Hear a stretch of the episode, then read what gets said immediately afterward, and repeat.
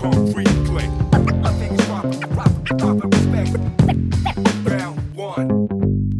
Bonjour et bienvenue à tous dans les Snack Podcast où nous allons parler du sport sous son spectre le plus large. Entrepreneuriat, culture, nouvelles technologies, performance, bien-être et bien plus encore. Nous sommes Maxime et Mehdi et le but, à travers nos échanges, est de vous partager un maximum de savoir sur ce sujet qui nous passionne et qui nous en sommes certains vous intéresse aussi. Bonne écoute à tous. On en profite aussi pour vous rappeler de mettre 5 étoiles et un petit commentaire sympa sur notre podcast. Cela nous permettra de continuer à nous développer et de vous proposer un contenu toujours plus qualitatif. Salut tout le monde, ça me fait vachement plaisir de vous retrouver aujourd'hui. Je suis avec Maxime, comme vous vous doutez, et aujourd'hui on a un invité de marque qui est Arthur. Comment ça va les gars? Ça va au top. Ça Super va, content nickel, d'être hein. là. Ouais, ouais, bien content d'être de retour, bien content de reprendre les podcasts C'est aussi. clair. Depuis ta petite vadrouille à, à Berlin, là, ça fait plaisir de pouvoir reprendre ça. On on n'a pas arrêté de nous demander quand est-ce qu'on reprenait les podcasts. Donc euh, ça y est, we're back. Et en plus avec Arthur. Yes. Donc aujourd'hui, on va parler euh, essentiellement de l'Aerox. Vous avez euh, fait deux compétitions depuis, euh, depuis la dernière fois. Vous avez eu une compétition en solo le 23 septembre qui s'est déroulée à Madrid, qui était votre premier format solo pro. Et ensuite, vous avez réitéré l'expérience du duo à Milan le 7 octobre.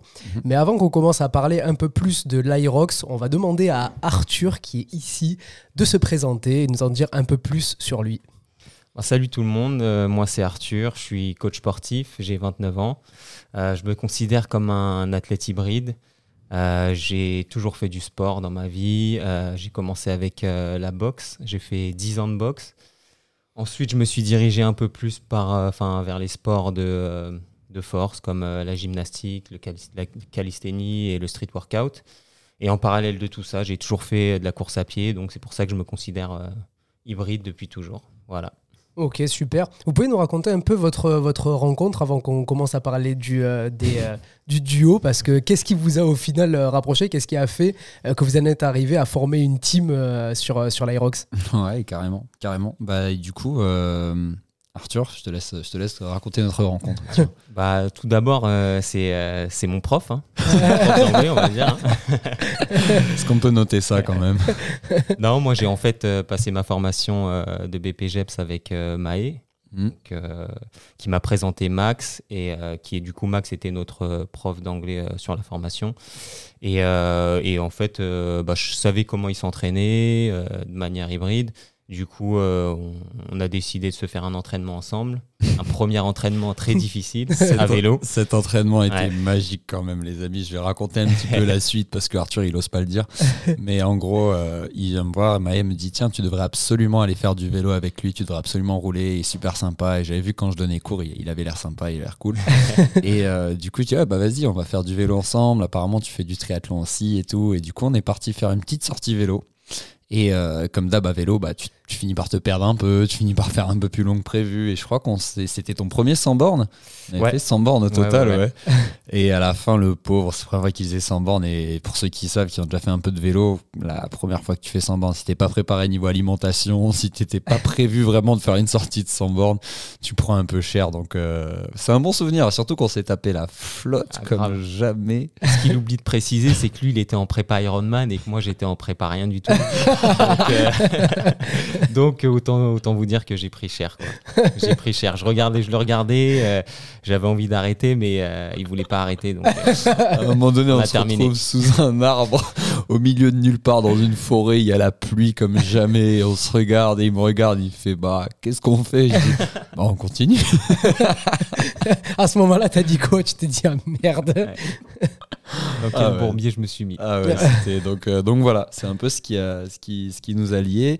Et ensuite, euh, par rapport à l'Aerox, je l'avais déjà raconté, mais c'est vrai qu'au retour de de la première compétition à Barcelone, j'avais direct pensé à Arthur. euh, pour faire du duo ensemble sur l'Aerox et quand je lui en ai parlé il était tout de suite chaud. Donc, euh, donc voilà. Ainsi euh, s'est créée cette petite relation ce, ce binôme. Et, et ça marche plutôt bien depuis.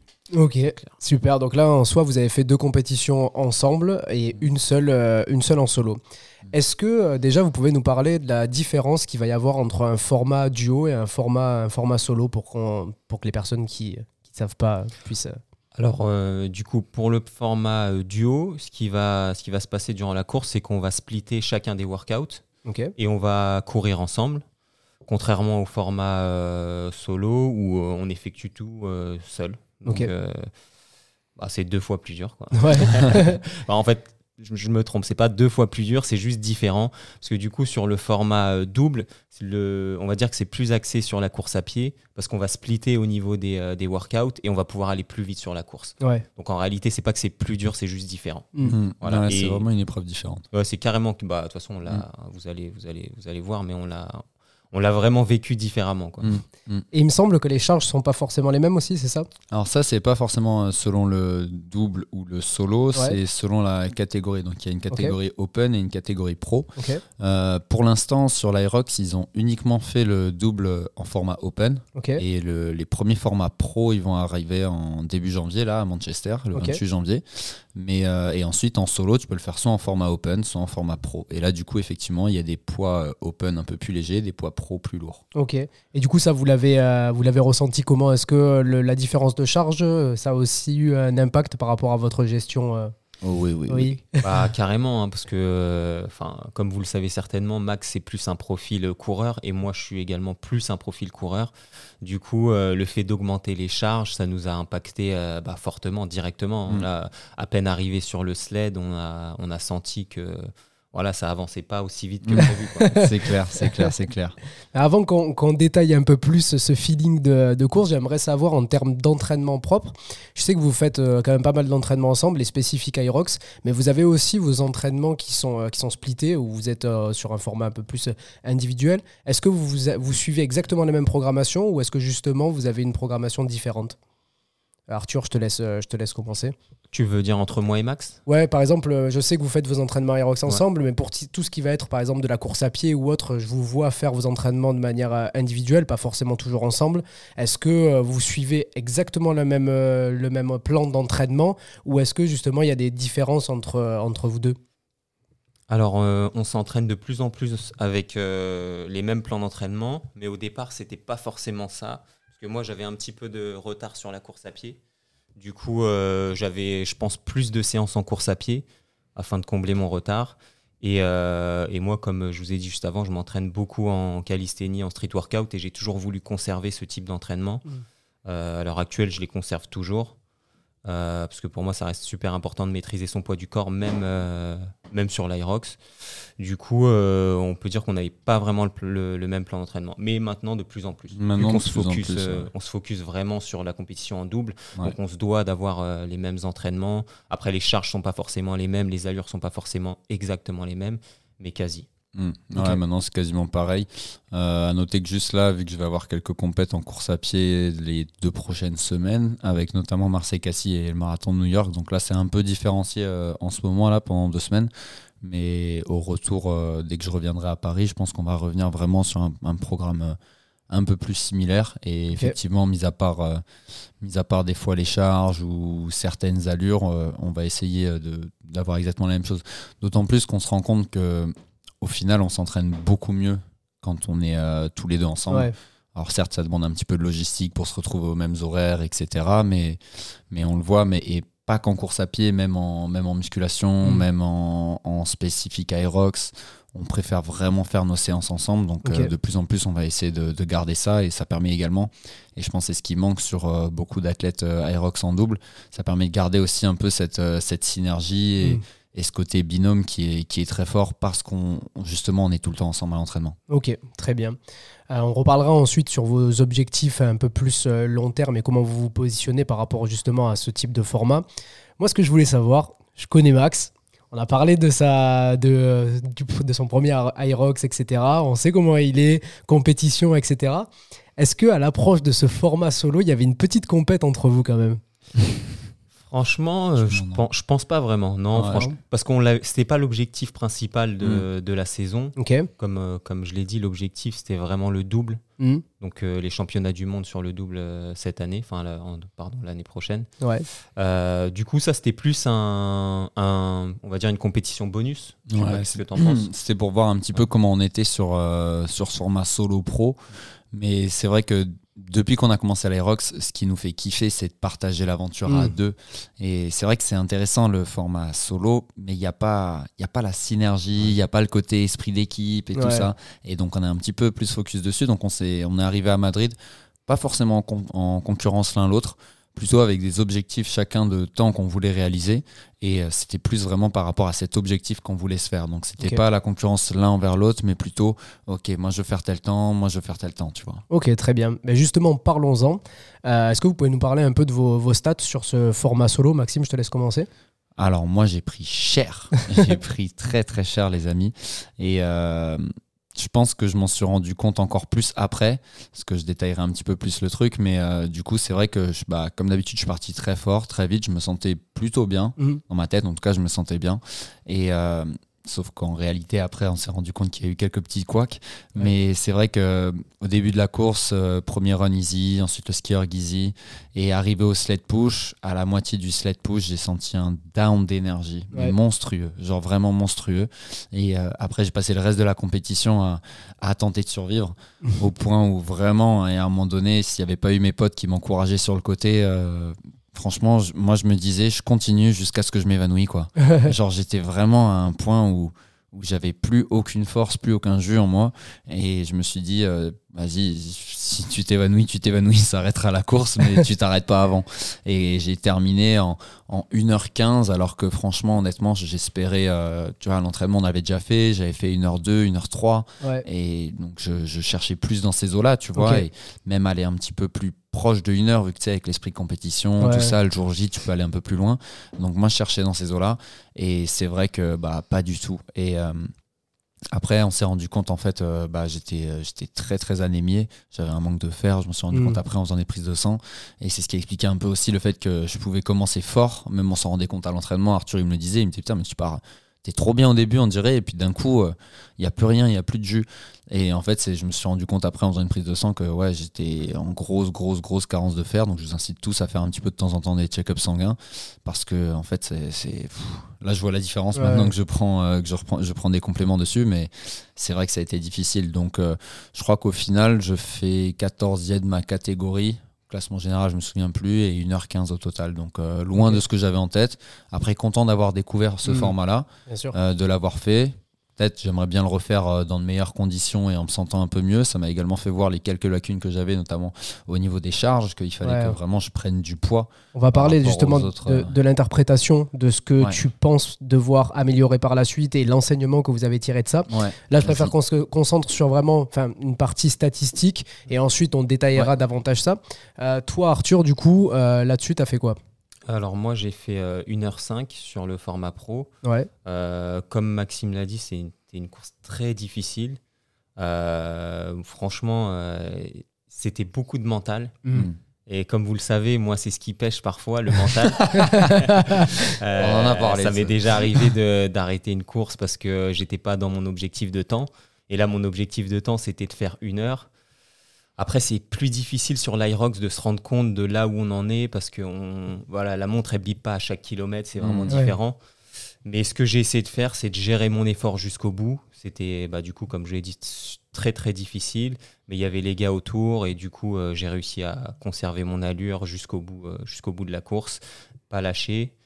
Euh, je pense que j'étais très bien sur le run, sur les charges un peu moins parce que du coup, euh, des charges plus élevées, Hmm. certainement un manque de force, un manque d'entraînement au niveau de- des membres inférieurs, je pense. Et, euh, et puis voilà quoi. Et c'était euh, vraiment horrible. Et tu finis combien de Et ta je finis cinquième de ma KT et je sais je sais plus quel classement sur le général. Ok. Donc euh, on va dire que je suis plutôt plutôt content quand même pour une première. Hmm. Pour l'instant, on va dire que j'ai pas envie de le refaire tout de suite. j'ai envie vraiment de prendre de la force, euh, améliorer toutes les qualités physiques nécessaires à cet effort et, euh, et repartir dans de, dans de meilleures conditions. Quoi. Yes. Donc le, le résultat en réalité pour moi il reste, il reste un peu anecdotique parce que au final vous avez quasiment en vous connaissant vous avez a- à peu près les mêmes compétences euh, physiques, vous avez à peu près le même niveau de niveau d'entraînement, que ce soit sur la course à pied, que ce soit en termes de, de charge ou autre. Donc on voit bien au final, bon Maxime, avais, euh, comme tu nous l'as dit, il y avait la forme du jour et puis Mhm. ben, justement ses carences, etc. Est-ce que aussi vous considérez que c'est peut-être euh, ce, le, le manque d'expérience à travers ce format-là qui vous a permis de pas ajuster au mieux ben, euh, tout ce que vous auriez dû mettre en place parce que vous êtes resté sur euh, ben, votre temps euh, au final avec le duo en vous disant bon ben ça va passer quasiment pareil et c'est juste des poids qui changent au final. Est-ce qu'il y a eu peut-être un- manque de, de, de, de- de préparation à ce format solo ou alors c'est complètement autre chose? Alors, il y, a, y a un truc, c'est que nous, on s'entraîne toujours avec les charges pro. On Ouais. s'entraîne jamais avec les charges open, tu vois. Mais donc, ça nous faisait pas forcément peur. Hmm. Vraiment, on partait sur le truc en se disant, bon, vas-y, on, on connaît les charges et tout, euh, ça va le faire. Juste, euh, même à l'entraînement, quand on fait nos entraînements, on s'entraîne ça. Mais je pense que ce qui nous manquait, c'est un travail spécifique vraiment sur la force. Et je pense que nous, sur la première partie, vu que ça avait bien marché à Rimini, où en fait, dans notre prépa, on faisait que de la prépa Aerox. Ouais. C'est-à-dire qu'on faisait que des entraînements type Aerox, plus de la course à pied à côté. Tu vois, on faisait pas un truc, euh, tiens, travailler un- sur un cycle de force, Hmm. essayer d'améliorer telle ou telle par- partie spécifique. Nous, c'était que de l'aérox trois fois par semaine, trois à quatre fois par semaine, Ouais. plus de- du run, euh, t'as quoi, 5-6 runs par semaine.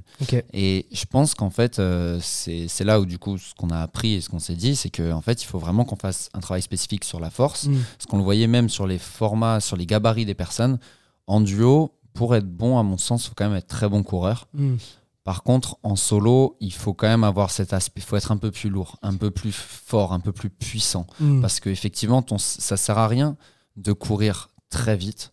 Vaut mieux courir vite et être très fort. Ouais, ouais. Tu vois ce que je veux dire, la différence? On a vu le premier, il gagne, euh, il court en 3,50 de mémoire. Donc, euh, pour vous dire, ton 3,50 au kilomètre. Donc, nous, sur, euh, on, on cherche plutôt à se dire, on veut courir en 3,40, voire 3,35. Hmm. Mais sauf que en réalité, avec euh, les charges, avec Eh le ouais. truc et tout, bah finalement, on finit par exploser. Alors que lui, il reste sur un pace plus lent, mais au final, euh, bah, il bouge pas. Et, euh, et le fait qu'il soit puissant sur tout le reste, bah, il gagne. Donc euh, là, c'est un peu là le travail qu'on qu'on essaye d'axer maintenant, de se dire on veut juste être rapide, Ouais. pas forcément très très très rapide, mais être rapide. Et par contre, gagner en force, gagner du poids et être plus puissant sur le truc. Et c'est assez drôle parce que euh, je vois que le discours déjà a changé par rapport à la pro- au premier que vous avez fait parce que vous misiez quand même beaucoup de choses sur la course à Mm. pied. Euh, quand on en parlait, j'avais l'impression que ouais, c'est bon, t'es bon en course à pied, le, Mm. reste, le reste ça suit. Et là, je vois quand même il y a, il y a un changement de- d'angle sur la manière dont vous allez aborder les autres, les autres compétitions. Donc ça, ça montre bien qu'en soi, tester le format, l'expérience, c'est celle qui te permet d'avoir une réalité un peu plus proche de ce que demande Mm. au final la, la compétition. Toi, Arthur, tu le vois exactement de la même manière, euh, ça? Bah après, moi, je me dis qu'au départ, on voulait vraiment que s'améliorer en, en course à pied pour être vraiment à chaque fois les plus rapides. Et en fait, avec ce format, moi, je me suis rendu compte que au final, sur la course à pied, on courra jamais en 3,20 sur un Aerox, que ce Ouais. soit en, Mm. en double ou en, ou en pro. On va toujours rester sur les mêmes allures, entre 3,45 et euh, ouais, 3,30. Euh, 3,30 si on est en forme. et du coup, le temps qu'on a à gagner, c'est vraiment sur les, sur les, euh, sur les workouts. Ouais, bien sûr. Donc euh, là, le travail qu'il y a à faire, je pense qu'on est, euh, on est déjà bon en course à pied. Pour la, enfin, au niveau de l'Aerox, à chaque fois, on est sur les meilleurs temps quasiment en Mm. course à pied. Donc je pense que c'est une partie qu'on peut un petit peu, pas délaisser, mais réduire pour euh, se focus un peu plus sur le reste. Ouais, et c'est ce qui nous fera vraiment progresser sur ce, sur ce type de course. Quoi. Moi, j'ai une petite, euh, une petite question. Euh, je sais que ben, moi, en trail, c'est quelque chose que, que je fais travailler sur de la force et après faire mes sorties, mes sorties run derrière parce que ça me permet de travailler avec des jambes qui sont très chargées. Vous l'avez dit, euh, quand tu passes au sled et que la charge elle est, elle est conséquente derrière, ben, tu sais pas forcément les mêmes runs que tu fais. Est-ce que c'est des choses aussi que vous allez, euh, que vous allez faire, euh, faire des, des grosses séances de cycle de force, comme tu l'as dit, et après voir ce que ça peut donner sur de la course à pied en transfert? Moi, je, pense que c'est quelque chose qui peut être intéressant parce que tu cours pas pareil quand tu es frais que quand tu as du sled avec de la charge, avec les jambes bien chargées. Est-ce que c'est des choses que vous allez faire? Après, euh, là, je pense que ce qui va venir, c'est qu'on va. Enfin, qu'on est en train de faire, c'est un cycle de force, du coup. Ouais. Euh, là, comme on est loin de, de notre gros objectif qui est euh, Manchester, du coup. Mm. Donc là, on- au plus loin de la compétition, le but, là, c'est vraiment de travailler la force. Mm. Ensuite, on va se refaire un gros focus run, je pense. Et euh, quand on va se rapprocher de la compétition, on va dire 6 à 4 semaines avant la compétition, c'est là qu'on va commencer à du coup euh, croiser les entraînements Ouais. en mettant un petit peu de, de force ou de volume et juste après de la course à pied pour euh, s'habituer justement à travailler sous fatigue comme tu Mm. le disais. Quoi. Ouais, cla- carrément. Et puis, euh, on a commencé à réintégrer vachement le vélo aussi, Ouais. euh, dans le sens où, euh, effectivement, on veut pas perdre nos capacités euh, de, de vitesse, ce qu'on a réussi à développer avec la course à pied. Mais l'avantage du vélo, c'est qu'également, tu travailles vachement plus sur tes membres inférieurs. Ouais, ouais. Tu travailles assez longtemps. Moi, ça me permet de, de garder aussi, de, de m'entraîner et de manger en même temps, tu Mm. vois, histoire de pas perdre trop de poids. C'est vrai que je me sentais que quand je fais 6 à 7 runs par semaine, c'est très compliqué de, de maintenir un poids. J'ai tendance à perdre rapidement. Donc, euh, donc c'est vrai que maintenant, on a commencé à se rajouter du vélo. Donc là, on a 3 vélos par semaine, 3 sorties vélo par semaine. Donc en mélangeant du home trainer et, de la, et des sorties longues. Donc euh, je pense que c'est ça aussi qu'on a rajouté, et ce qui devrait aussi euh, payer à terme. Ok. On va rentrer un peu plus par la suite dans le détail de euh, la manière dont vous scindez vos entraînements, votre volume, en termes horaires, en termes de kilomètres aussi, et en termes de, split entre la musculation spécifique, l'aerox, le run, etc. Ça donnera aussi, je pense, des, euh, des bases pour les personnes qui se lancent dans la discipline. C'est vrai que vous, vous êtes suivi, vous êtes coach aussi, donc vous avez quand même une bonne lisibilité de ce que doit être votre entraînement. Mais je suppose que pour certaines personnes qui commencent l'entraînement aerox, ben, ils vont faire de et puis point barre. Je pense que ça peut donner des bonnes pistes. Mais avant ça, j'aimerais qu'on puisse découper votre compétition un peu en mode avant, pendant, après, surtout sur l'aspect psychologique. Euh, Qu'est-ce que vous avez pensé en arrivant jour J, un peu, enfin un peu avant, la veille ou autre, avant de, de- de faire cette compétition-là? Dans quel état d'esprit vous étiez? Quelle te- compétition tu parles là? Je te- Là, on est toujours sur la, on est toujours Madrid? sur le, euh, sur Ok. le, sur Sur le le format solo solo. ouais. Euh, bah, Psychologiquement, on était assez confiants. Ouais. Honnêtement, on était assez confiants. Après, il faut savoir que les solo pro hommes, ils partent en fin de journée le samedi. Ouais. Et c'est vrai que ça, on l'a pas forcément bien géré, je pense. Parce que on se sentait bien. Là, on arrivait la veille, on a regardé un petit peu, euh, voir les gens qu'il y avait sur la concurrence. On a regardé un petit peu. euh, Il y a un ou deux mecs, on savait qu'ils allaient être très très performants. Donc, euh, on a commencé à regarder ça. Le matin même, on est arrivé, euh, on est arrivé sur place pour encourager nos potes qui Mhm. passaient euh, avant sur la compétition en double. Et c'est vrai que nous, on passait qu'à 18h, je crois. Et nous, on est arrivé assez tôt, on a regardé tout ça, on a encouragé les potes. Et c'est vrai que c'est très énergivore. Eh ben ouais, de ouf. Tu vois, on a été. bon, d'un- D'un côté, ça te hype un petit peu Mm. parce que tu arrives dans l'ambiance. euh, si euh, vous avez l'occasion de venir sur euh, une compétition Aerox, c'est un truc comme on n'a jamais vu ailleurs. C'est-à-dire que même en tant que spectateur, il y a une ambiance de malade. Mm. Toute la journée, tu as l'impression que c'est c'est un festival, c'est une fête. Et encore plus quand il y a des gens qu'on connaît, qu'on encourage. Donc là, c'est vrai qu'on était là, on a envie d'encourager les potes et tout. Et, et c'est vrai qu'au final, euh, je pense que ça, ça nous a un petit peu fatigués. Et c'est peut-être pas forcément la meilleure chose. Donc après, on est retourné un peu se reposer à l'hôtel. Et là, après, ça a été plus une partie, euh, chacun se met un petit peu dans sa bulle. Ouais. Donc euh, c'était, euh, moi j'aime bien écouter de la musique avant une compétition comme ça. Quand on est en duo, je le fais un peu moins. Mm. Mais c'est vrai que là, en solo, tu te, tu te mets dans ta bulle, tu te répètes un petit peu les choses, tu fais beaucoup de travail de visualisation Ouais. ce que j'essaye de faire euh, au maximum. Donc, euh, visualiser chaque épreuve, donc euh, me voir sur le ski, me voir sur le sled, me voir arriver au wall ball. Je trouve que ça aide Mm. énormément d'avoir ce, cet aspect-là. Parce que ensuite, quand tu es dans la compétition, quand tu es dedans, au final, tu as l'impression de l'avoir déjà vécu. Ouais. Donc, tu le subis un petit peu moins, même si là, en l'occurrence, je l'ai bien mais, euh, mais je trouve que ça aide énormément. Donc, moi, c'était un petit peu ma, ma technique de m'isoler, faire ça en même temps que je fais un petit peu ma mobilité, mes, mes quelques trucs de prépa avant. Je, je mets ma musique et je m'isole. quoi. Ok. J'écoute du gros Mick Mill. Toi, à l'avant, ça s'est passé comment, Arthur? Moi, super bien, euh, parce qu'en fait, on y va entre, en équipe de, de copains. Du coup, euh, l'avant-course, il est toujours super cool. Ouais, on s'amuse. Pas vraiment de stress avant euh, Ouais. la compétition. Et moi, en général, j'ai pas trop de stress avant les compétitions. Le stress, il arrive vraiment à une demi-heure du départ. Ouais. quoi. Donc euh, avant ça, tout se passait bien. Après, comme Max l'a dit, je pense qu'on s'est un petit peu fatigué à rester sur place, à marcher, à piétiner, à encourager les, euh, les potes. Après, on est rentré, on s'est reposé, mais on n'avait qu'une heure, du coup, un peu compliqué de se reposer. Un mauvais subway aussi, qui nous a pas aidé. Et, euh, et après, euh, l'avant-compétition, bah après, on va pas se mentir, ça fait peur, quoi. Ouais. Ça fait peur, donc du coup, le but, c'est vraiment d'évacuer cette peur en se motivant, en se rassurant, en repensant à, bah, du coup, à, à l'épreuve qu'on a déjà faite, même si elle était en double. Euh, bah voilà, penser à tout ça pour se rassurer et arriver sur la ligne de départ le plus confiant possible. Je Ouais, pense que c'est ce qu'il y a d'important, c'est enfin de plus important, c'est d'arriver confiant quoi, Et se rassurer quoi. je pense que c'est là où c'est hyper important à l'entraînement aussi d'avoir vécu tout ça et de s'appuyer sur des, sur des bases à l'entraînement qui te disent bon ben c'est bon je suis prêt pour ça alors que si jamais à l'entraînement tu t'es jamais mis dans des, euh, dans des situations euh, similaires à celle-ci t'as aucun point de repère et t'as rien en fait à, à quoi tu peux te rattacher qui peut te rassurer et te permettre justement d'évacuer ce, d'évacuer ce stress parce que pour certains, bah, le stress, ça les, ça les bouffe complètement. Ah ouais. Ils font des départs soit hyper rapides, soit bah, ça va leur foutre des boules au ventre, soit... Mm. Donc du coup, je trouve que ce- cette base solide à l'entraînement, elle te permet bah, justement, comme tu le dis, de te rattacher à des choses qui sont fortes. J'aimerais par- parler plutôt du pendant maintenant. Quand vous voyez que les temps que vous êtes euh, de passage que vous avez, vous n'arrivez pas à les tenir. Comment ça se passe? Comment vous faites pour le gérer? Est-ce qu'à ce moment-là, ben, ça commence à avoir un impact psychologique aussi sur vous? Alors est-ce que vous vous dites, tant pis, c'est pas grave, on continue, on donne notre meilleur? Arthur, tu nous as dit, toi, que quand tu n'arrivais pas à tenir tes temps, Il se casse. il se cassait. est-ce qu'à ce moment-là, justement, justement, ce que je te disais, c'est que sur l'Irox, en vrai, c'est difficile d'évaluer son temps pendant Ouais. la course.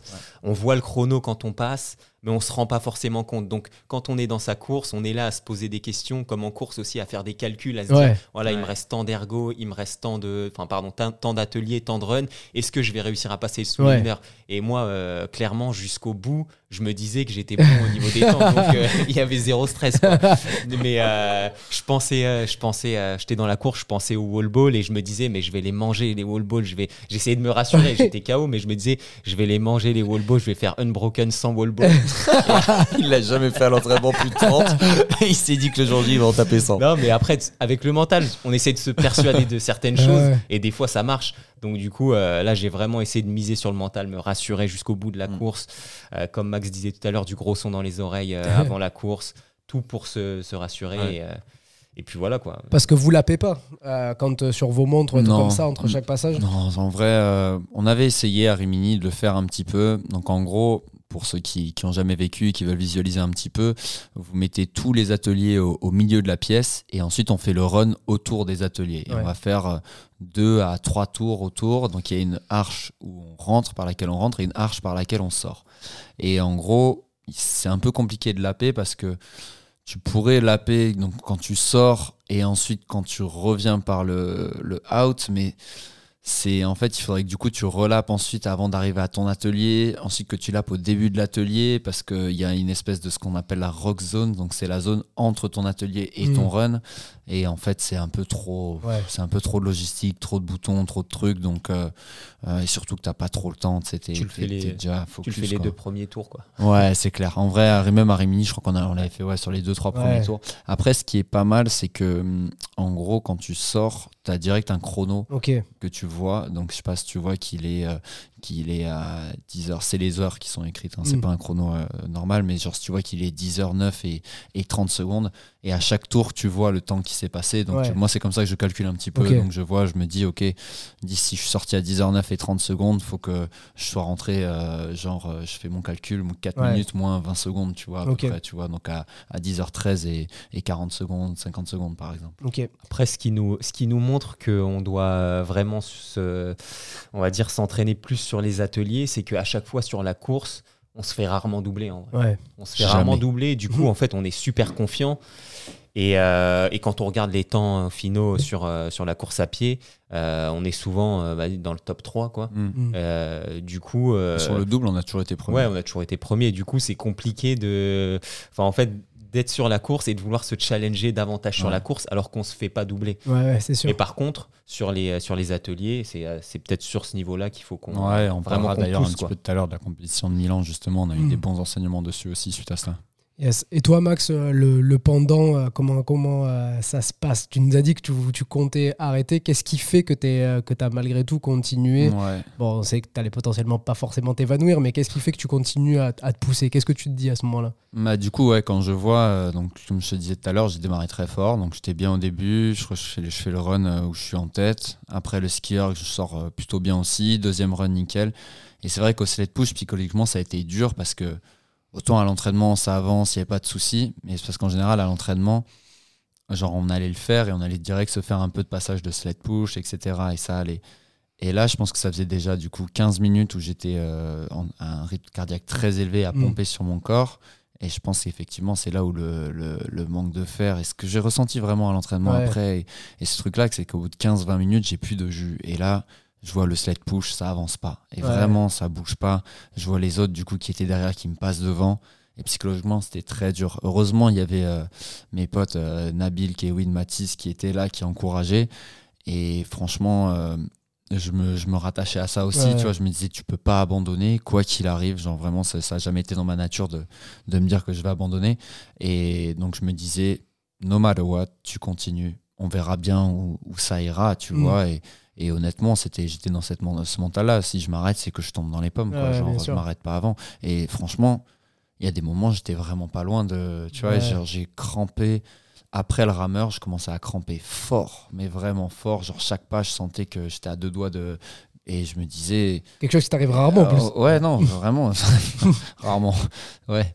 Et, euh, et du coup, là, je me disais, euh, putain, mais c'est c'est pas possible, il n'y a rien qui va. Il n'y a Mm. vraiment rien qui va. Donc, je courais euh, presque sur une jambe parce que ça crampait. mais je me disais quand même, écoute, continue, tu t'arrêtes pas, t'as pas le droit de t'arrêter, tu Mm. vas au bout.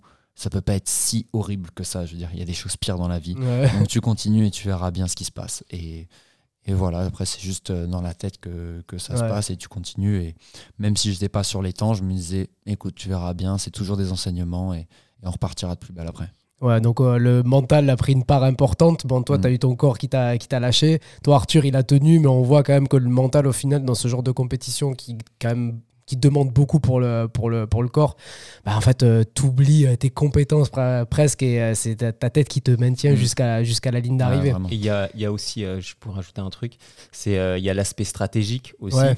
au-delà du mental, vu que c'est une course où euh, on peut essayer, euh, par exemple, Max, lui, sur le premier kilomètre, ce qu'il aime bien faire, c'est l'envoyer en 3 du kilo pour, euh, on va dire, surprendre les adversaires, choquer Mm. les adversaires, et voilà, qu'ils se disent que- qu'ils pourront jamais rattraper. quoi. Ouais. L'aspect euh, l'aspect stratégique est super important quoi, sur, Mm. ce, sur ce genre de course. Eh ben justement, c'est quelque chose que je vais, qu'on va, qu'on va, dont on va parler. On va parler de l'après et qu'est-ce qui a changé? Parce que je suppose que ça, enfin, en, en discutant avec vous, je vois que cette compétition, elle a quand même changé beaucoup de choses par rapport à votre perception de ce que devait être euh, le, de, votre entraînement, la compétition en elle-même. Je voudrais savoir les enseignements que vous en avez tirés et qu'on puisse faire le parallèle entre l'avant et après, euh, sur le point de vue aussi de euh, vous, votre vision et euh, de, votre, de votre entraînement. Assez succinct, on va pas rentrer dans le détail de chacun de vos entraînements, mais comment, par rapport à avant, vous splittez maintenant vos, séances et qu'on rentre un peu plus dans, ce dans le détail de ce qu'on a évoqué tout à l'heure par rapport à- au cycle, etc. Bah, du coup, on a commencé déjà quelque chose de super important qu'on faisait pas forcément avant. Mm. C'est euh, bah, faire un cycle de force, quoi. Mm. Développer vraiment la force. Ce qu'on, ch- du coup, on a une séance force par semaine Ouais. où on travaille les squats en force et le développé couché. Donc deux, euh, vous gardez ces deux mouvements. Ces deux mouvements-là qu'on travaille en force avec une progression. Là, on, est en- on fait un wave load sur 5, 4 et 3 reps. Alors, tu vas nous expliquer ce que tu vas nous expliquer ce que c'est parce qu'on va essayer. Là, là, ce que j'aimerais, c'est que les personnes qui nous écoutent, une fois qu'elles terminent d'entendre ben, votre retour d'expérience, qu'elles puissent aussi le transposer à ce qu'elles vont faire par la suite. Donc, on va parler peut-être un peu aussi de temporalité par rapport à votre, euh, votre objectif. Là, vous m'avez dit que c'était Manchester. Mm. Donc là, vous calez tout par rapport à Manchester aujourd'hui? Ouais. Ok. Donc, euh, ben, vas-y, je te, je te laisse continuer par rapport à Alors, ça et n'hésite pas à rentrer un peu dans le euh, détail nous, euh, on, a l'explication. vraiment poussé le truc à fond. Je pensais que ça fasse peur aux gens parce Ouais. qu'effectivement, il y a beaucoup de séances d'entraînement. On s'entraîne entre 15 et 20 heures. Euh, voilà, c'est parce qu'on décide de le Ouais, faire et bien qu'on a envie de pousser le truc. Mais, mais voilà, ça peut vous inspirer. Mais n'ayez pas peur en vous disant Putain, si je veux faire un aerox, je dois faire Non, tout non, ça. bien Enfin, sûr. C'est plus pour pouvoir le préparer et l'optimiser Ouais, au ouais. mieux pour ceux qui veulent. Et aussi, ben, si vous sentez que vous êtes en train de stagner, ça peut aussi donner Mmh, des, euh, ouais. des armes pour, euh, pour progresser. Quoi. Ouais. Du coup, je disais, on, on est parti sur un wave load. Du coup, on va travailler en 5, 4 et euh, 3 reps. Donc, à chaque. euh, donc, sur, un- sur le wave load, il va y avoir plusieurs vagues et à chaque fois, on va augmenter les charges. Par exemple, sur les 5 reps, on sera à 75%. Sur les euh, 4 reps, à 80%. Et sur les euh, 3 reps, à 85%. C'est un exemple là, que je Mm. donne. Et à chaque fois, ça, ça va être une vague et on va rajouter de la charge sur la deuxième vague troisième vague. Et en général, on, bah, on s'arrête à trois vagues. Si on va jusqu'à quatre vagues, c'est que soit on est su- en super forme, Mm. euh, soit on a mal évalué ses pourcentages. Et au fil des semaines, du coup, ça, on va le faire pendant 4 semaines dans un Mm. premier temps. Au fil des semaines, on va augmenter les charges. C'est-à-dire que sur la deuxième semaine, on va commencer directement à la vague 2 Ok, d'accord. pour aller jusqu'à la vague 3 et 4. Ok, Et super. Ensuite, à chaque fois, on va, on va augmenter. Pour au, pour, euh, au final, euh, bah, du coup, arriver à un, un top 7 à 3 reps, euh, Mm. enfin, le, le plus élevé possible. quoi. Ok, super. Et ça, vous le faites une fois par semaine? C'est ça, Ouais. Ok, top. par semaine. Et ensuite, on, on avait décidé aussi de prendre de la masse musculaire, Ouais. surtout Max. Surtout moi. Du coup, on a aussi rajouté des séances euh, vraiment pure hypertrophie. Mm. Mm. Vraiment euh, une séance push, une séance pull, plus une autre séance euh, upper. Ouais. Euh, on fait pas trop de séances jambes non plus, bah, à part cette grosse séance euh, force, parce qu'on court beaucoup, on fait Mm. beaucoup de vélo. Et du coup, euh, enfin l'hypertrophie, ça matche pas trop bien avec le run. Ouais. Euh, la force, plutôt bien, mais l'hypertrophie, c'est compliqué. Euh, ça crée beaucoup de lésions, beaucoup de courbatures, et du coup, en fait, on n'assume pas forcément nos séances. Et le but, c'est pas que ce, enfin, c'est, faut pas que ce soit un négatif pour nos séances de Pas que course ça à pied. pénalise euh, sur la course à pied et sur le reste. Et puis en plus, quand on fait nos entraînements spécifiques à Irox, il y a Voilà. quand même euh, bah, tout ce qui est fente, etc., Mm. wall ball, où on va solliciter nos jambes. Ok, donc une séance, vous avez rajouté une séance spécifique sur de la, sur de la force. Vous faites combien de séances euh, Irox Est-ce que ça, ça a bougé ou ça, vous l'avez gardé, votre Ouais, alors, spécifique? Du coup, on a une séance force, on a en hypertrophie, on fait une séance push, une séance pull, une séance bodyweight. Ok. Ça fait en gros quatre séances. Et euh, ensuite, Irox, on va se faire un à deux séances spécifiques à Irox en ce moment. Du coup, on a vachement diminué ça. Pour l'instant, c'est plus une séance spécifique à Irox. Ok, Et, euh, et si on peut, on en cale une deuxième. Mais Ok. C'est tout. Euh, ensuite, sur la course à pied, là, on est encore un petit peu différent euh, l'un l'autre. Moi, je suis resté, je suis à trois séances euh, par semaine seulement maintenant, depuis, depuis l'Irox Madrid. Parce que j'avais tendance à, bah, comme tu le sais, à beaucoup courir. Ça a toujours été mon point fort. Et, et en plus, là, j'ai envie de prendre du poids. Donc, j'ai diminué un petit peu ça. Donc, juste des variations d'allure. Donc, en général, je vais avoir une sortie, une sortie un peu plus longue. Je vais avoir une séance. J'ai pas forcément de séance de VMA en ce moment parce que je me rends compte, on se rend compte, c'est pas forcément ce qui, ce qui prime et qui me sert euh, à l'heure actuelle. Mais voilà, ça va plus être du seuil ou des séances un peu tempo. ok.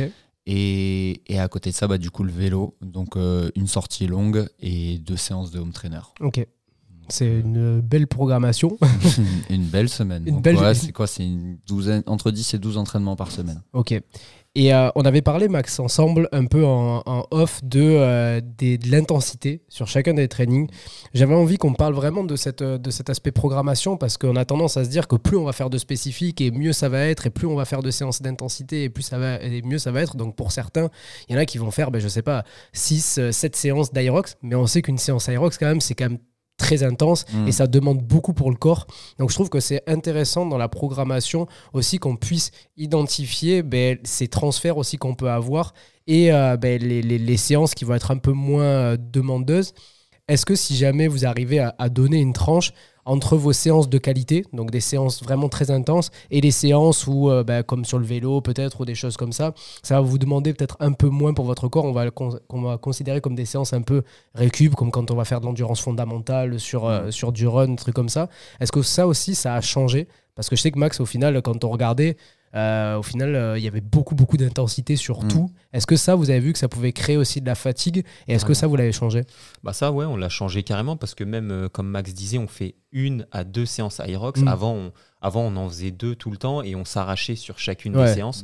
Maintenant, même sur ces séances Irox, on fait pas des WOD à tout va. On essaye de créer voilà, euh, une récurrence en termes de progression. On essaye de travailler sur... euh, là, en ce moment, c'est les ergos, par exemple. Donc Mm. là, on fait du travail de PMA qui va pas durer très longtemps, mais qui va être intense. Tu peux nous expliquer ce que c'est Bah, en fait, là, par exemple, on a fait des tests PMA sur le rameur, donc qui va nous donner notre puissance maximale aérobie.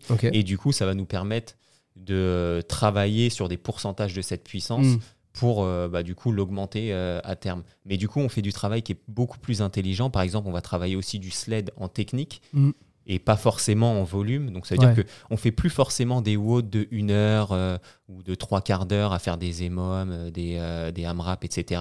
Mais des fois, on se pose plus et on travaille la technique, les transitions, la stratégie. Et quand même, sur une de ces séances, on essaye, bah voilà, sur le bloc PMA, on va dire que c'est celui qui va nous puiser le plus d'énergie sur les séances Irox. Ok. Mais on fait pas que ça, quoi. On fait pas que ça. Il y a beaucoup de travail aussi de force, de technique sur les, sur les, sur euh, les fentes, par exemple, sur les wall balls. Pas forcément un gros volume et une grosse intensité, Ouais. mais voilà. C'est c'est super intéressant dans la, dans la chronologie qu'a pris aussi votre, euh, votre entraînement. Je trouve qu'au début, il y a eu un peu un apprentissage de la discipline en elle-même. Donc au final, ben, c'est vas-y, on fonce dedans et puis on voit ce que, ce que, ça, peut, ce que ça peut donner. Vous avez fait deux compétitions, trois compétitions, et là on a un retour d'expérience sur euh, là-dessus. Où est-ce que maintenant on va pouvoir opti comment on va pouvoir optimiser notre, notre training, sur quoi on va pouvoir un peu plus euh, être spécifique et comment on va pouvoir euh, ben, scinder euh, notre, notre Mhm. semaine de manière à ce qu'elle soit beaucoup plus intelligente. Et je trouve que ça c'est vachement intéressant dans tout type de sport parce qu'au début c'est un peu dur de savoir quelle stratégie va être la bonne sans au final ben, faire la, la compétition en elle-même, faire le, le sport en lui-même tel qu'il est. Et ça, je trouve que il faut se laisser le temps. C'est quelque chose qui- qu'il faut mûrir, je pense aussi. Et pour les personnes qui nous écoutent, c'est aller le tester, aller tester le, le format, même si potentiellement votre première, euh, votre première compétition ne sera pas forcément idéale, mais au moins vous allez voir où est-ce que ça pêche. quoi. Mm. Et je trouve que ça, c'est hyper intéressant parce qu'on voit bien qu'il y a une progressivité dans votre entraînement. Il y a beaucoup plus d'intelligence aussi dans la manière dont vous, euh, vous abordez le, euh, le sport. Et je trouve que, ça, je trouve que c'est c'est vachement intéressant. Donc après, chacun y mettra le volume qu'il veut, chacun Ouais, y mettra euh, bah, le, le temps investi. Vous, aujourd'hui, vous avez aussi des, des modes de vie qui vous permettent euh, bah, de pouvoir y consacrer du temps et vous, surtout vous le priorisez.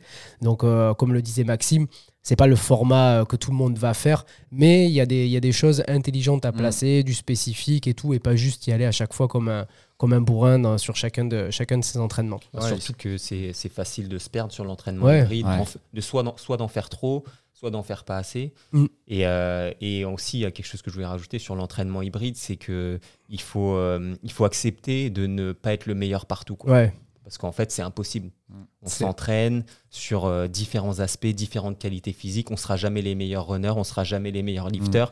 Mais le but, c'est de créer le meilleur combo. En fait. ouais, Ouais, ça. Et, euh, et, euh, et donc voilà, et euh, du coup, si je peux donner un conseil sur les mecs qui s'entraînent et les, et les- et les filles aussi qui s'entraînent euh, de manière hybride, c'est qu'au plus loin de votre compétition, on va essayer de travailler les bases. Et là, Mhm. on est au plus loin, par exemple, de notre Ouais. compétition. Donc la base, ça va être la force.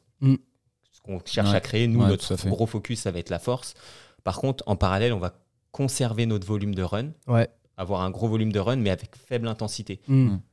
sur plus on se rapproche de la compétition, plus on va augmenter l'intensité sur le run Mm.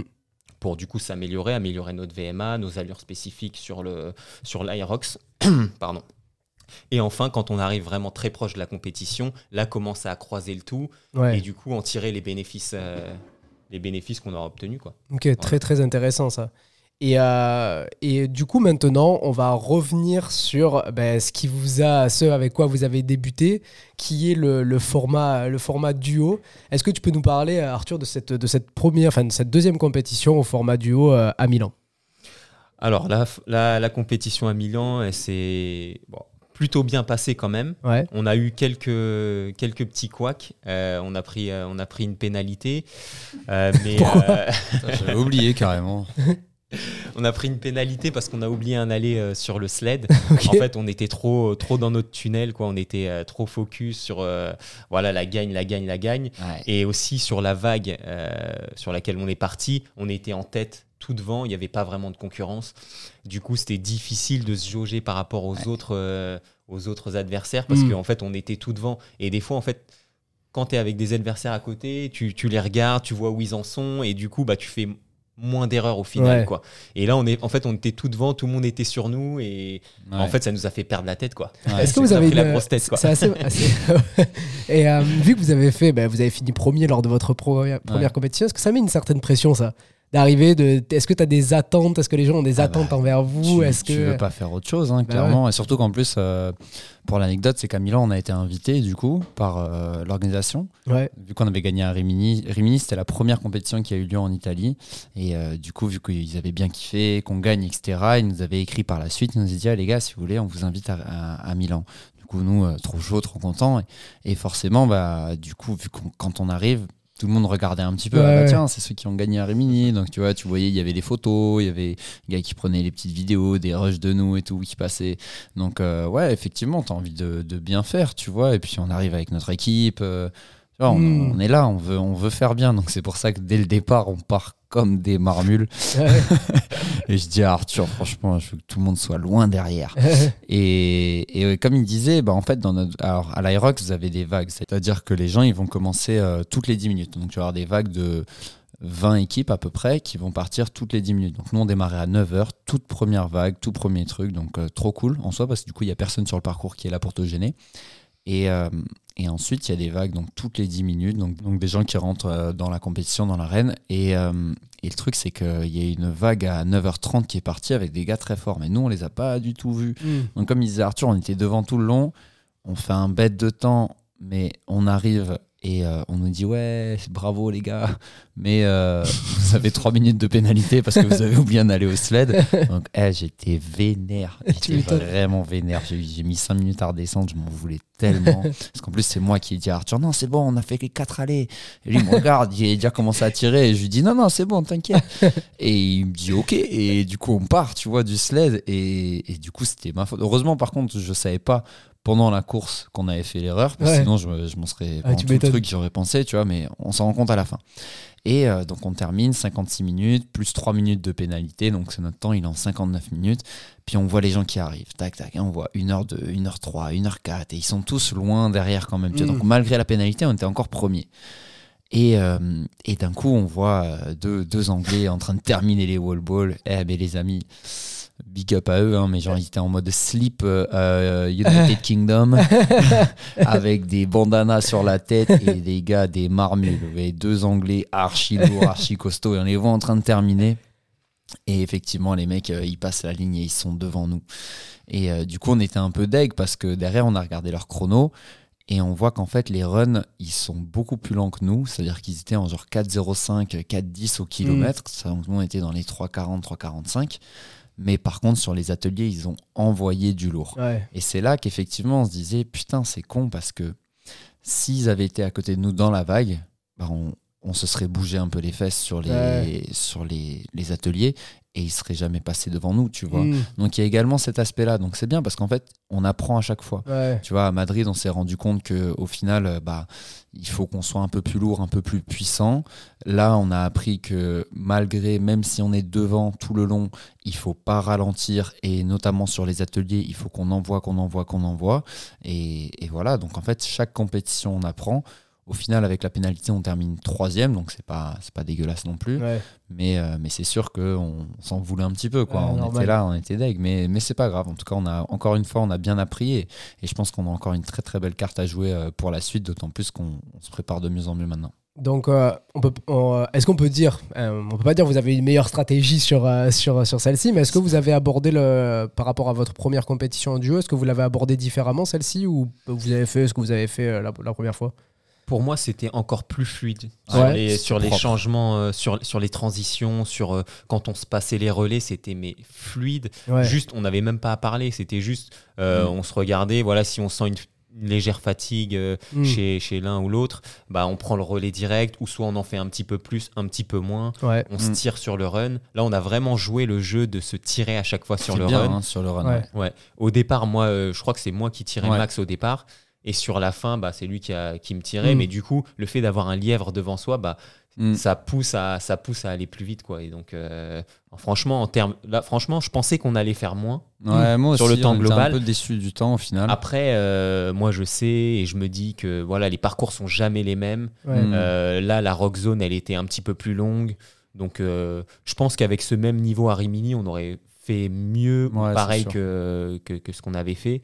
Mais euh, en tout cas, tout était plus fluide. Ouais. Et je sais que ça annonce quelque chose de, De bien pour la suite. de grand. Euh, Tu, dis, tu disais que toi, tu avais un petit retard en run euh, avant, tu l'as rattrapé, ce retard-là? Je, je sais pas si je l'ai rattrapé, mais en tout cas, sur l'Irox, on est bien. Ouais. Sur l'Irox, on est bien. Sur du spécifique, parce qu'il faut, voilà, faut vraiment se mettre à l'idée que c'est pas, un- c'est pas comme un 10 km ni comme un semi. hein. Mm. Même si on, on dit qu'on court à notre allure de semi, c'est pas un, pas un semi. Ouais. Donc, euh, Ouais. parce qu'on s'arrête des fois, il y, y a des transitions.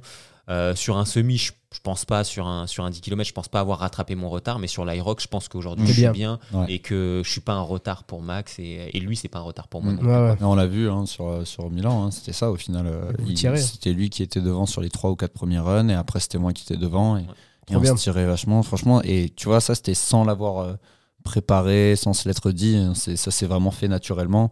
Et comme disait Arthur, même sur les ateliers, à chaque fois, c'était celui qui se sentait le mieux qui prenait. Et, et on avait encore moins besoin de communiquer. Alors, je conseille à tous ceux qui le font en double de communiquer un maximum Mm. avec, euh, avec leur binôme parce qu'on part tous avec une stratégie de départ en se disant. euh, Vas-y, tu fais 250 mètres au skieur, ensuite tu fais 250, ensuite tu fais 5 burpees, je fais 5 burpees, etc. La réalité sur le terrain, c'est pas la même. ensuite, Ouais, c'est ça, exactement. C'est euh, moi ce que je dis aux athlètes que je prépare à chaque fois. Je leur dis communiquez avec votre binôme, partez sur une stratégie de base, mais ensuite, même quand on arrive sur un atelier et qu'on se dit euh, un tel commence l'atelier, si tu arrives et que tu termines ton run et que tu sens que tu es dans le down, dis à ton pote ou ta copine, vas-y, prends, commence et, et je prends après. Et juste ça aussi, c'est également un petit tips pour ceux qui font du double. Dans l'idéal, celui qui termine l'atelier, il faut que ce soit celui qui est le meilleur en run. Parce que, euh, et c'est vrai qu'on l'a beaucoup vu sur les athlètes de double, c'est celui qui termine un atelier, il est forcément un peu plus fatigué.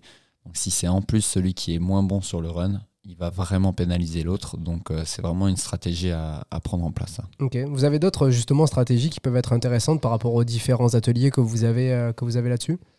Trucs que vous mettez en place euh, et que vous avez, euh, sur lesquels vous avez remarqué euh, que c'est plus, euh, c'est- c'est c'est plus bénéfique? Bah, par exemple, sur, euh, sur le sled, un exemple, c'est que voilà, il faut pas euh, s'emballer, faire un aller de sled, euh, être trop, trop gourmand pour s'en vouloir euh, par la suite. Ouais.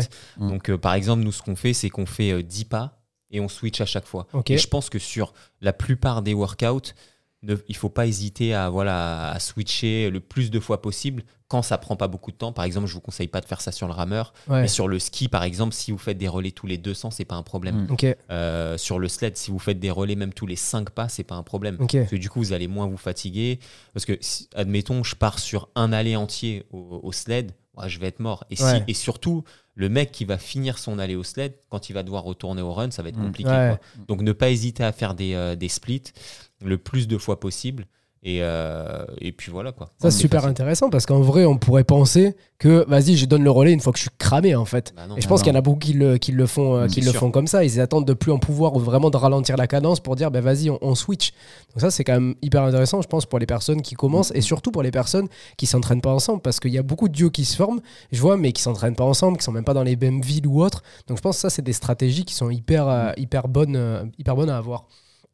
Euh, je vous, vous- on a compris que le format duo, c'est vraiment sur lequel vous voulez euh, performer.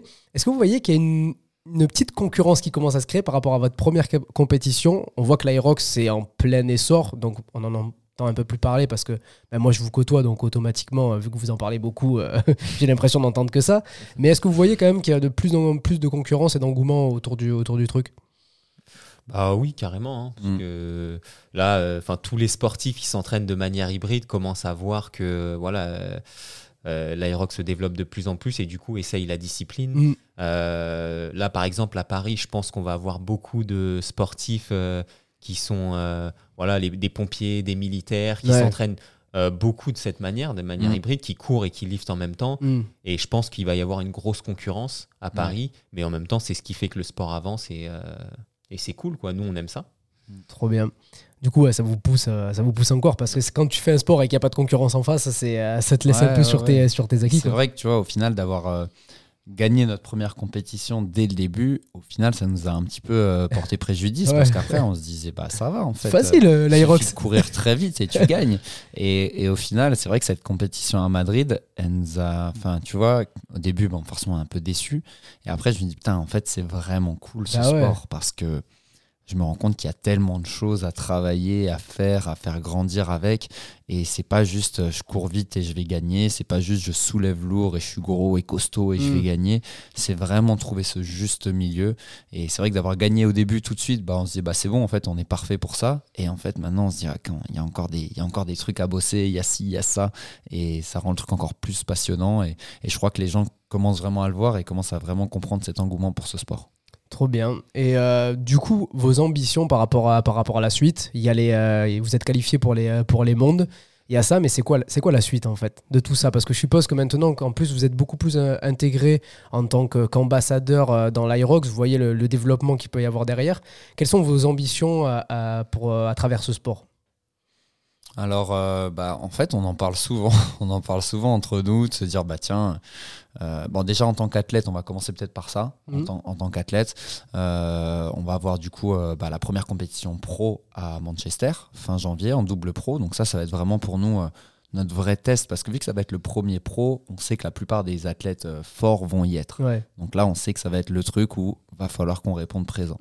Donc euh, il va y avoir ça, il va y avoir les championnats européens en février, les championnats nord-américains en mars à Washington et, euh, et ensuite les championnats du monde. Donc ça, en gros, ça va être un petit peu notre saison, euh, notre saison à venir. euh, Vos temps forts, quoi. Ouais, nos temps forts concernant, concernant l'Irox. Après, à côté, on va quand même faire d'autres choses, euh, notamment du triathlon, toujours un petit peu des compétitions de course à pied. On s'ennuie jamais.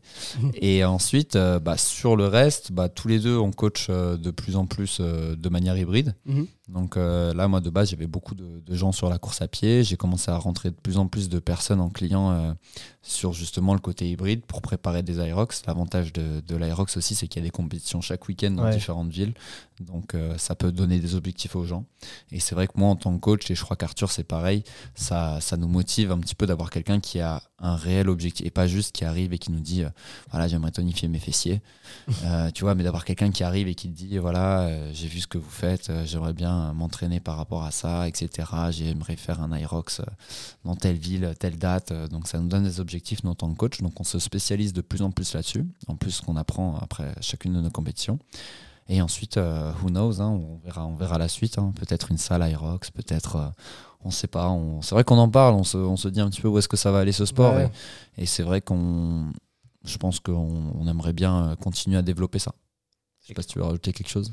Non, c'est clair, hein, c'est bien. C'est carré, c'est carré, merci. non, hein. mais, euh, non, mais euh, quand tu disais par rapport à la partie coach, euh, moi, pareil, euh, avec, mes, euh, avec les, les gens que j'entraîne, j'aime beaucoup axer euh, vers le côté performance. Mm. Voilà, chacun à son échelle, mais voilà, fixer des objectifs de performance, que ce soit sur euh, de la course à pied, maintenant un peu plus de l'Irox, même du triathlon, mais voilà, pour apporter cette dimension performance et que les personnes euh, voilà fassent pas du sport juste pour euh, juste pour le physique et, euh, et vraiment plus pour ce côté performance moi c'est c'est plus intéressant pour moi et pour elle aussi au final quoi.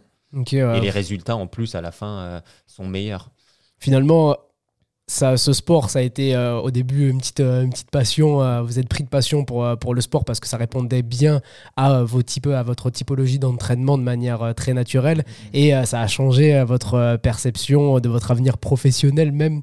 Donc, donc c'est, c'est, c'est cool à Ah ouais, entendre. ma- maintenant, du coup, avec Arthur, on se voit tous les jours. Et ça, ça a quand même changé aussi. Je pensais que vous étiez en couple, moi, au bout d'un moment. Ah du ouais, en vrai, ce serait plus facile si on habitait ensemble. Bah, je pense que vous pouvez proposer ça, ça peut être Ah, pas on va mal. proposer ça à écramer, à être contente. mais ce, mais ce qui est cool en tout cas avec ça c'est que ça apporte une euh, une base à l'entraînement hybride parce que moi en réalité comme je disais je me suis toujours entraîné comme ça mais il n'y avait pas vraiment de repères, il n'y avait pas Ouais. vraiment de quoi se tester. Et là, oh, ça nous offre euh, en fait le moyen de prouver notre niveau, prouver nos compétences et de, de se tester. Et les gens aussi, euh, ben, tous les gens qui s'entraînent de cette manière, ça, Mm. ça leur permet de se tester. Et, euh, et puis voilà quoi. Donc euh, c'est bien d'avoir une euh, comme une sorte de fédération Ouais. avec, euh, enfin dans laquelle on peut on peut Ouais. faire des compétitions. Et du coup, euh, je voulais parler un peu plus aussi de, de votre implication. Je sais que maintenant, vous êtes devenu ambassadeur euh, IROX. C'est dû à- au fait que vous ayez gagné la première fois ou c'est dû par rapport à votre implication? Comment ça s'est euh, comment c'est apparu ça? Bah, je pense que c'est dû à notre implication d'une part, dû au fait qu'on s'entraîne avec euh, Max aussi, Mm. qui est euh, du coup le... euh, comment on pourrait le nommer ça le... Il est euh, GM, c'est euh, donc Max euh, Villalongue. C'est lui qui gère euh, Aerox euh, en France. Et c'est vrai qu'on s'est entraîné avec lui dès le début. C'est ça. Ok. C'est lui qui nous a, on va dire, dirigé vers l'Irox. Hein. Ouais, c'est ça. Bah, en fait, moi, pour euh, lui aussi, je l'avais en tant qu'élève. Max. Et, euh, et c'est vrai qu'à la première compète que j'avais faite à Barcelone avec, euh, avec Kewin, j'avais vu Max qui était là et on avait discuté, discuté. Il me disait Ah, mais c'est trop cool que tu fasses ça, c'est génial. Et à l'époque, il bossait pas encore pour eux. Et, euh, et lui, ça faisait déjà 4-5 mois qu'il était dessus, qu'il kiffait ça, qu'il s'entraînait comme ça, il était à fond et qui a ramené plein de gens pour faire Mm. ça. Et quand Aerox a décidé de se lancer en France, ils ont fait appel à lui pour gérer un petit peu cette base-là. Et, euh, et bah, vu qu'on s'entraînait avec lui tout le temps, il a commencé à nous dire bah, les gars, il y a ce truc-là. Euh, moi, je trouve que vous représentez grave Irox et, ce que, et le côté hybride, parce que ça vous dit d'être ambassadeur. Et du coup, on est, maintenant, on est ambassadeur d'Irox. Alors, c'est pas, ça nous demande pas un travail, un truc euh, exceptionnel, mais l'idée, c'est juste de, bah, de représenter un petit peu tout cet aspect hybride, que ce soit à l'entraînement, mais aussi un peu dans le style de vie. Et, et c'est plutôt cool. Quoi. Ok, trop bien. Et euh, là, vous allez, j'ai vu que vous, j'ai vu, j'ai vu que pardon, vous faisiez pas mal la promotion euh, d'un événement, d'un gros événement qui va arriver. Est-ce que vous pouvez nous ouais. parler de ce gros événement qui arrive? Bah, le 11 novembre, hein, euh, le plus gros événement de la saison, Mmh, ouais. le Hyrox Paris qui aura lieu bah, du coup à Porte de Versailles. Et, euh, et on y sera euh, sur le format double. Ouais, on y sera format double, donc ça va être cool. Hein. Bah, carrément. Vous Ouais. attendez combien de personnes Là, j'ai vu qu'au niveau des inscriptions, ça, ça, ça a envoyé. Il y a du monde. euh, ça monte fort. Je crois qu'on vient d'atteindre les 3000 personnes qui vont participer pour Incroyable. un premier Aerox en France. C'est assez ouf. Je crois qu'il reste quelques places. Donc, s'il y en a qui, qui nous écoutent, qui sont chauds, franchement, un des trucs vraiment très cool sur l'Aerox, je trouve, et on en a déjà discuté en off, c'est que c'est vraiment c'est accessible à tout le monde. Mm. Alors, oui, ceux qui nous écoutent, qui voient les trucs, qui écoutent notre histoire sur le pro et tout, comment on s'est mis dans le mal. Sachez que bah il y a le double, le format double en, en mixte ou en sein. Enfin ça, ça peut être, c'est vraiment accessible à tout le monde si vous faites, si vous courez un petit peu et que vous faites un peu de musculation, vous allez vous en sortir. Et pour ceux qui qui ont encore un petit peu peur, il y a même le format relais. Donc là, ça inclut juste de faire deux runs et deux ateliers. C'est par équipe de quatre. Et en fait, comme on le disait, c'est juste une immense fête. Hmm. Je trouve que rien que pour euh, venir, être sur place, encourager des gens qui le font, il y a des spectateurs aussi qui peuvent venir. Allez-y, prenez un billet et si vous êtes à Paris, franchement, soyez là le 11 novembre. Ça va être vraiment un truc, euh, un truc de malade. Je sais que pour être un petit peu là avec l'organisation en plus, on- ça va être euh, un truc fou. Donc, franchement, n'hésitez pas. Trop bien. Est-ce que vous voulez rajouter des, euh, des, des choses, les gars, sur, euh, sur justement l'Irox, sur votre préparation, sur vous en tant qu'athlète, en, tant que- en tant que coach ou même en- sur l'Irox en tant qu'ambassadeur? Bah, sur l'Irox, ouais. euh, aussi pour les gens qui appréhendent du coup euh, Paris, dites-vous juste que c'est comme une course à pied. Il y a, il y a des personnes qui vont viser la gagne, comme nous Mm. par exemple. Mm. Il y a des personnes qui vont être plus dans le milieu de tableau et d'autres qui vont juste vouloir finir la course. Donc il n'y a pas forcément à avoir cet aspect de compétition. Mm. Euh, ça peut être, enfin, vous pouvez juste venir là pour vous amuser, kiffer le moment et comme Max disait, c'est une fête, donc euh, vous allez kiffer dans tous les cas. Trop bien. Eh bien, écoutez, les gars, merci beaucoup pour, euh, pour votre partage et euh, on vous souhaite le meilleur pour euh, vos compétitions et, euh, et à très bientôt. Merci à tous. Salut. Merci pour votre écoute. On espère que cet échange vous a plu autant qu'à nous. N'oubliez pas que vous pouvez nous suivre sur les réseaux sociaux si vous voulez en savoir plus sur nos aventures. Et bien sûr de nous mettre 5 étoiles parce que ça fait toujours plaisir. Et si vous mettez un commentaire au passage, ce serait incroyable. Merci à vous et on se retrouve très vite pour un prochain épisode.